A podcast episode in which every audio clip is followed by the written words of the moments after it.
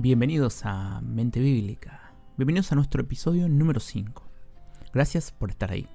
Si no escuchaste todavía el anterior episodio, te invito a que puedas escucharlo. En él estuvimos mirando Romanos 10.9.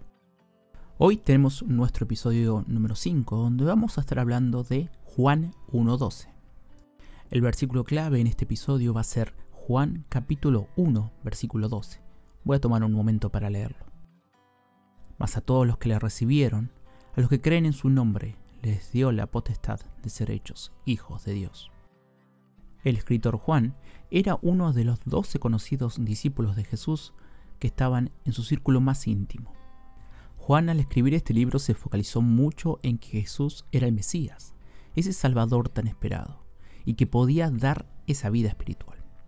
El libro de Juan abarca temas como Juan el Bautista y su ministerio, el mismo ministerio de Jesús, su muerte, su resurrección y su reaparición. Arranquemos. Más a todos los que le recibieron. El capítulo 1 del libro de Juan arranca explicando que Jesús ya existía en la eternidad junto con Dios. Es más, declara que Jesús era Dios mismo y que es creador de todas las cosas. Menciona a otro Juan, el Bautista, que anunciaba y daba testimonio de que iba a venir Jesús, la luz que iba a iluminar la oscuridad de este mundo trayendo vida. Pero Jesús fue rechazado. El mundo no le interesa de Dios y no le interesaba en su momento. Pero hay gente que no lo rechazaba, sino que le recibió. Más a todos los que le recibieron, esto implica que no solo hay gente que reconoce quién es, que Jesús es Dios, sino que también le reciben reciben ese regalo que Dios da. Continúa diciendo a los que creen en su nombre. Hablamos en el capítulo anterior de qué es creer en su nombre. Esto es entender quién es Jesús, qué hizo por mí, aceptar ese regalo, confiar en Él y en su nombre, poniéndolo sobre otros nombres, para tener una relación personal con Él. Y concluyendo el versículo, dice, le dio potestad de ser hechos hijos de Dios. Esto de potestad habla de poder, de posibilidad. Otras versiones dicen llegar a ser hijos de Dios. Otras dicen tuvieron el privilegio de ser hijos de Dios.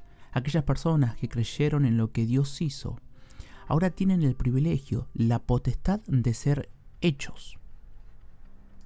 En el contexto habla de un nuevo nacimiento, no físico, sino espiritual ser hechos implica que antes no lo éramos. Si antes no éramos hijos de Dios, ¿de quién éramos hijos? Me parece que esa respuesta no es muy difícil. Juan 8, 44. Todos somos criaturas de Dios, pero bíblicamente no todos somos hijos de Dios. Pero creímos en Dios, creímos lo que hizo por nosotros, le recibimos, nacimos de nuevo y podemos decir con toda potestad que somos hijos de Dios. Mas a todos los que le recibieron, a los que creen en su nombre, les dio la potestad de ser hechos hijos de Dios.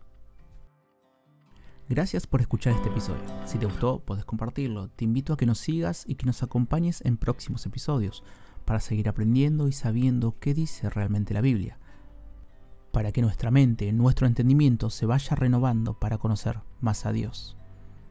Y no te olvides, habla, piensa y vive con una mente bíblica.